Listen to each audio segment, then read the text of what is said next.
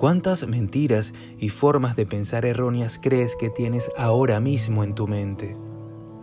El enemigo es llamado el padre de mentira, y su gran poder se encuentra precisamente en crear confusión a través de las mentiras con las que nos bombardea. Esto para hacernos creer cosas equivocadas.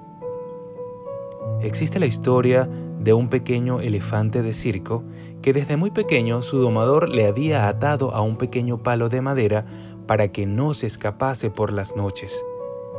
Tras varios días intentando ser libre, finalmente el elefantito entendió que ese palo era irrompible y que era inútil seguir intentando escapar. Cuando el elefante creció, tenía por supuesto fuerzas más que de sobra para haberse librado fácilmente de ese pequeño palo. Pero en su mente seguía pensando que no era posible y por eso seguía atado. Esto es lo que nos pasa a nosotros en muchas ocasiones. Estamos atados a mentiras de las que nos podríamos liberar fácilmente, pero que siguen siendo muy reales en nuestra mente.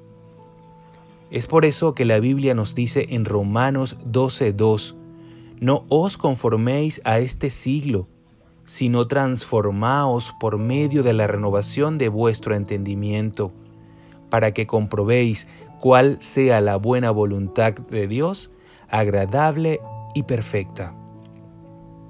¡Wow!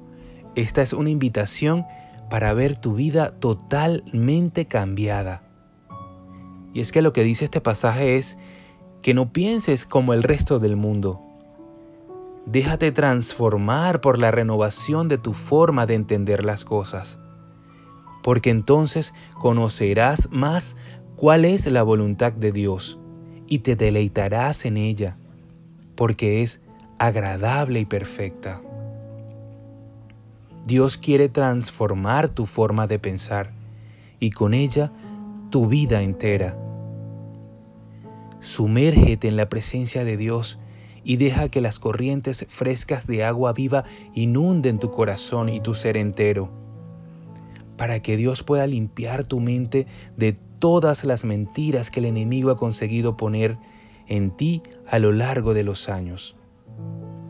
Pide a Dios que te ayude a ver todas las cosas como Él las ve y a que seas totalmente transformado por Él.